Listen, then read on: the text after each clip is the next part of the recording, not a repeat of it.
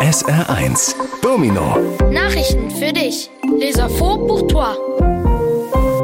Guten Morgen, ich bin Jonas Degen und darüber wird gerade viel gesprochen. Studieren in den USA ist richtig teuer. An einer New Yorker Uni kostet das Medizinstudium zum Beispiel rund 60.000 Dollar pro Jahr. Das bedeutet für viele ohne reiche Eltern entweder nicht studieren oder einen Berg Schulden anhäufen.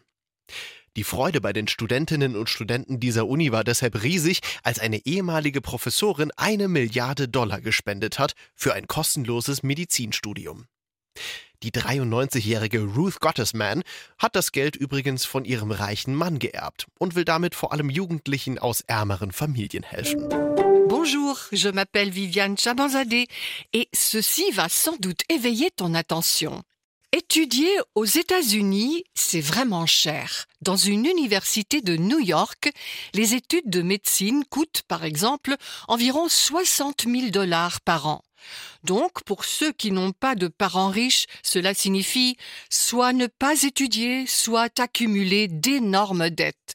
La joie des étudiants et étudiantes de cette université a donc été immense lorsqu'une ancienne professeure a fait don d'un milliard de dollars pour des études de médecine gratuites.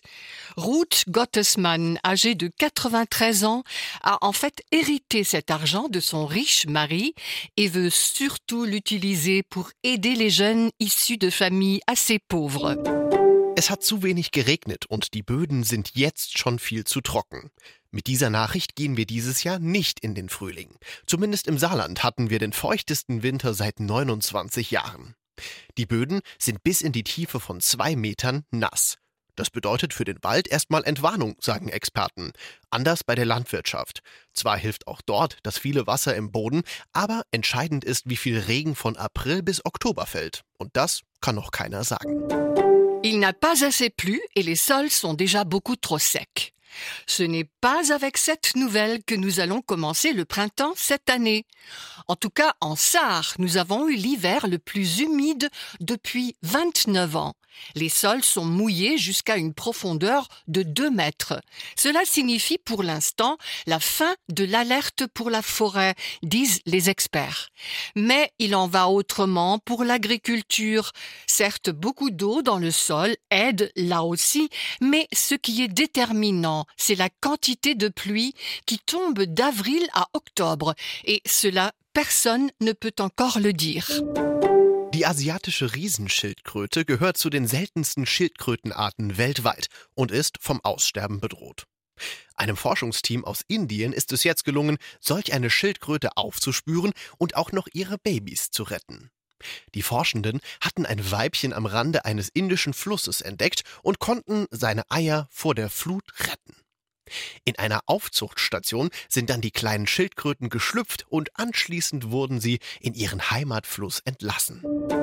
La tortue géante d'Asie est l'une des espèces de tortues les plus rares au monde et elle est menacée de disparaître. Une équipe de chercheurs indiens a réussi à localiser une telle tortue et aussi à sauver ses bébés.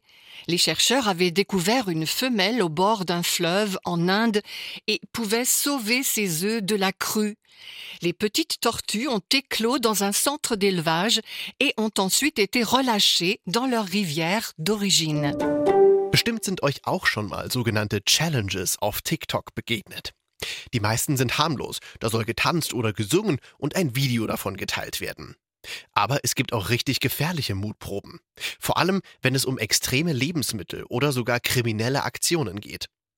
Das haben Forschende bei einer Untersuchung von 2500 Challenges rausbekommen.